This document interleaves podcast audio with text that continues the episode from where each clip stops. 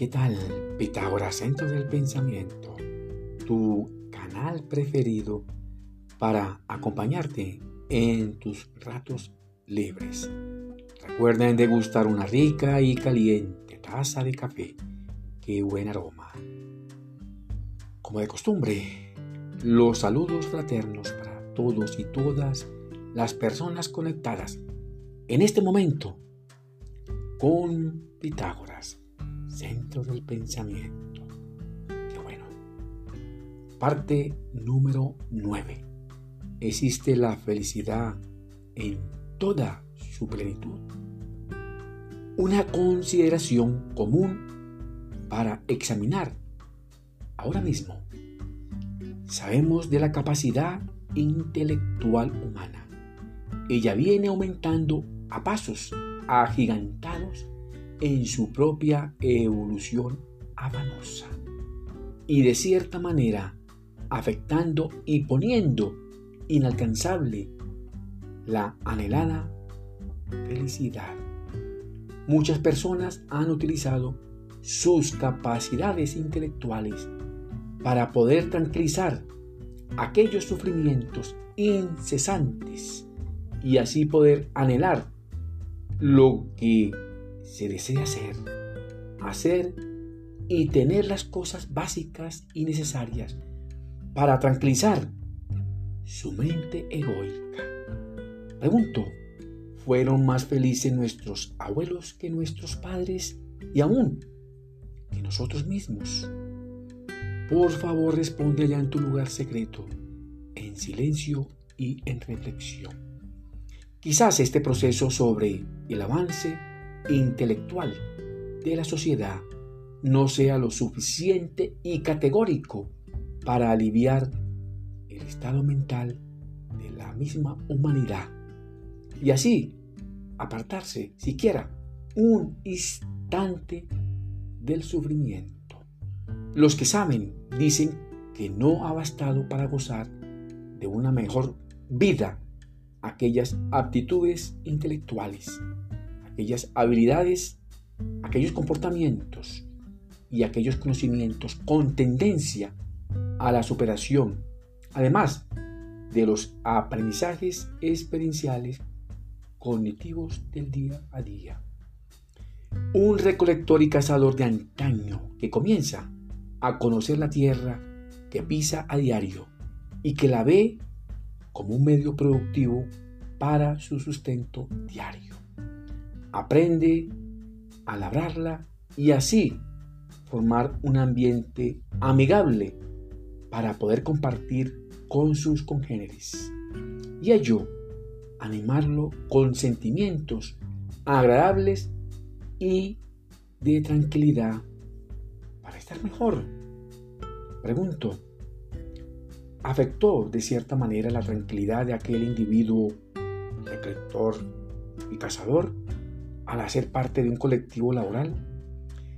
¿Recuerdan aquella frase, esto es mío?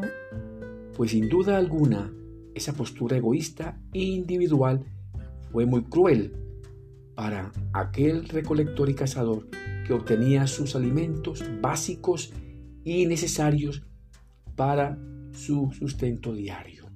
Ahora lo aborda el tormento y el sufrimiento para trabajar más duro, para conseguir sus alimentos diarios y además va a estar expuesto a una serie de enfermedades. Y por supuesto que no faltó aquella persona con ínfulas de autoritario y de jefe explotador.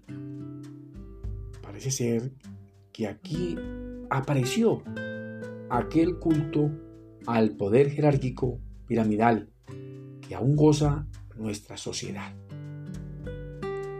La barrera más persistente entre la felicidad y el sufrimiento son las limitaciones en la mente ordinaria por causa de aquellos pensamientos rígidos, inconscientes, que le generan a la misma mente un proceso cognitivo muy estrecho. Esto crea limitaciones sufrimientos. una rigidez mental origina la aflicción y esta conlleva a la persona al sufrimiento para extenderse en todos los aspectos de su propia vida. La capacidad de pensar libremente por sí mismo es en consecuencia un elemento básico en la vida sin límites para alcanzar una anhelada felicidad que escapa hábilmente de nuestras vidas. Dicen los que saben que la felicidad es la esencia propia del alma que nos hace más que humanos.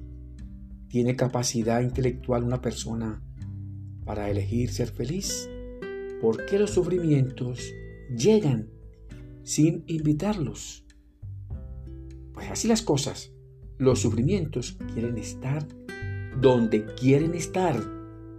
Lo contrario de la felicidad, luchamos al máximo para obtenerla y saber que ella misma está en nuestro interior. ¿Será el ser humano una combinación de contrarios?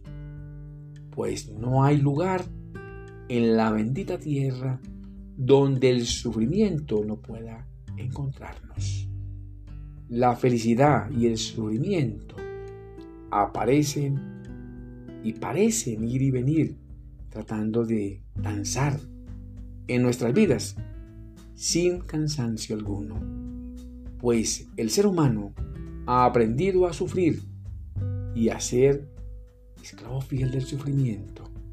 Quizás no comprenda el ser humano que su felicidad pertenece a su mundo exterior o a ese mundo del ego, de la acción. No, la felicidad pertenece a un mundo que aún no deseas conocer. Qué bueno, te deseo muchos éxitos para ti, tu familia y tus amigos. Que mi Dios, el grande, los bendiga y también los proteja. Nos vemos en el próximo episodio. Y gracias Qué bueno.